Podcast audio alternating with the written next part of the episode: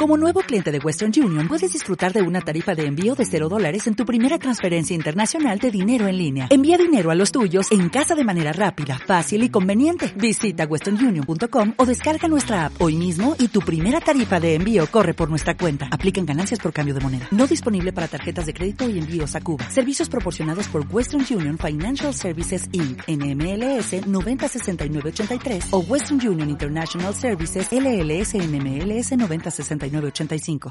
Hola, buenas tardes. Semana de caídas en los mercados de renta variable que consolidan niveles tras las fuertes subidas de la primera semana del año, a la espera del desarrollo de los importantes acontecimientos políticos de la próxima semana y a la expectativa de la evolución de la pandemia, tras el visible repunte postnavideño que castigó a los índices en la última sesión de la semana.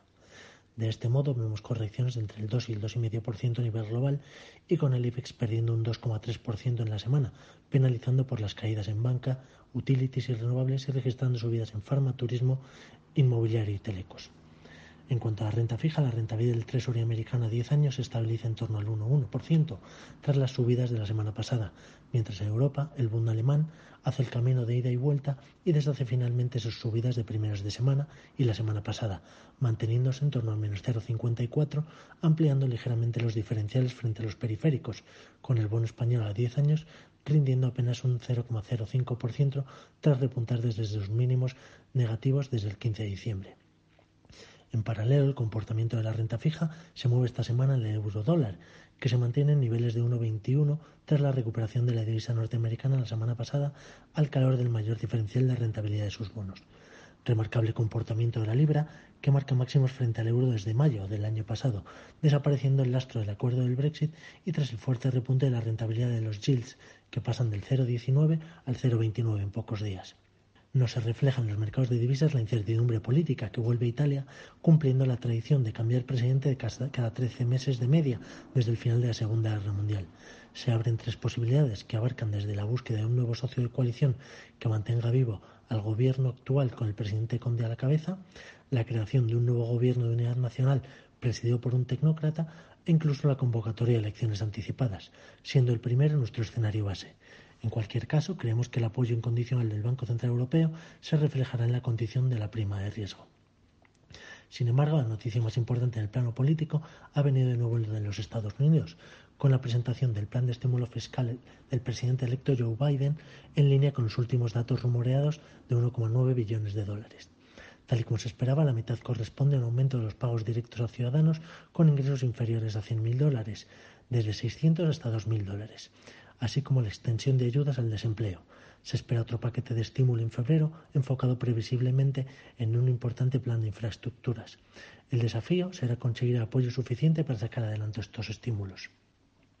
Sin abandonar la política estadounidense, en la última semana de Trump como presidente, el Congreso aprobó el acta de impeachment propuesto por el Partido Demócrata y con el apoyo de 10 republicanos, en lo que constituye la primera vez en la historia que un presidente pasa por dos procesos de destitución. En este contexto, la fractura social en la sociedad americana mantiene elevada la tensión en las calles, con la advertencia del FBI incluida sobre la existencia de planes de protestas armadas en los 50 estados, al menos hasta la toma de posesión del nuevo presidente el día 20 de enero. Sin duda, el mayor apoyo para los activos de riesgo lo siguen constituyendo los bancos centrales y sus políticas acomodaticias, que, a tenor de las últimas intervenciones, continuarán a medio plazo. Así, tanto el presidente de la Fed, Jerome Powell, como el vicepresidente Clarida rechazaron cambios en la política monetaria en 2021, aun a pesar de que la economía mejore en la segunda parte del año. Además, se comprometieron a comunicar con mucha antelación el momento en que la Fed empiece el tapering. Ambos sostienen que la aún elevada brecha, tanto en términos de producción como empleo, justifica una política monetaria ampliamente expansiva y un reporte de la inflación por encima del 2% sería transitorio por el efecto base y no empezarían a subir tipos al menos hasta que la inflación lleve un año completo por encima del 2%, o en el improbable caso de que se dispare. Igualmente, la presidenta del Banco Central Europeo, Christine Lagarde, a pesar de mostrarse optimista con el medio plazo de la mano de las vacunas y la eliminación de ciertas incertidumbres, reiteró la necesidad de que los apoyos, tanto monetarios como fiscales, se mantengan.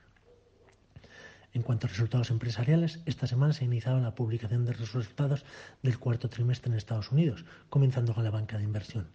Para el conjunto del S&P, El consenso descuenta unas ventas cayendo un 1% y un beneficio por acción cayendo el 10%, en el que el principio debería ser el último de cuatro trimestres de caídas, con previsiones para el primer trimestre del 21 en ventas creciendo un 6% y en beneficio por acción creciendo un 16%, si bien estas podrían tener cierto riesgo de revisión a la baja ante el reciente avance de la pandemia.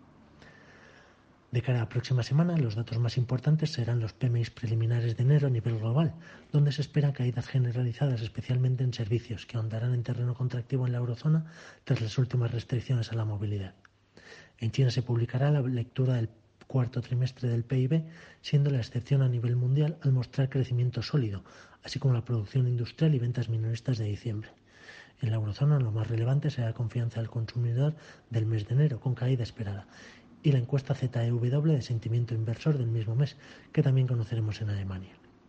Por último, en Estados Unidos se darán a conocer las cifras de la encuesta de panorama de negocios de la Fed de Filadelfia de enero, esperando rebote tras dos caídas consecutivas.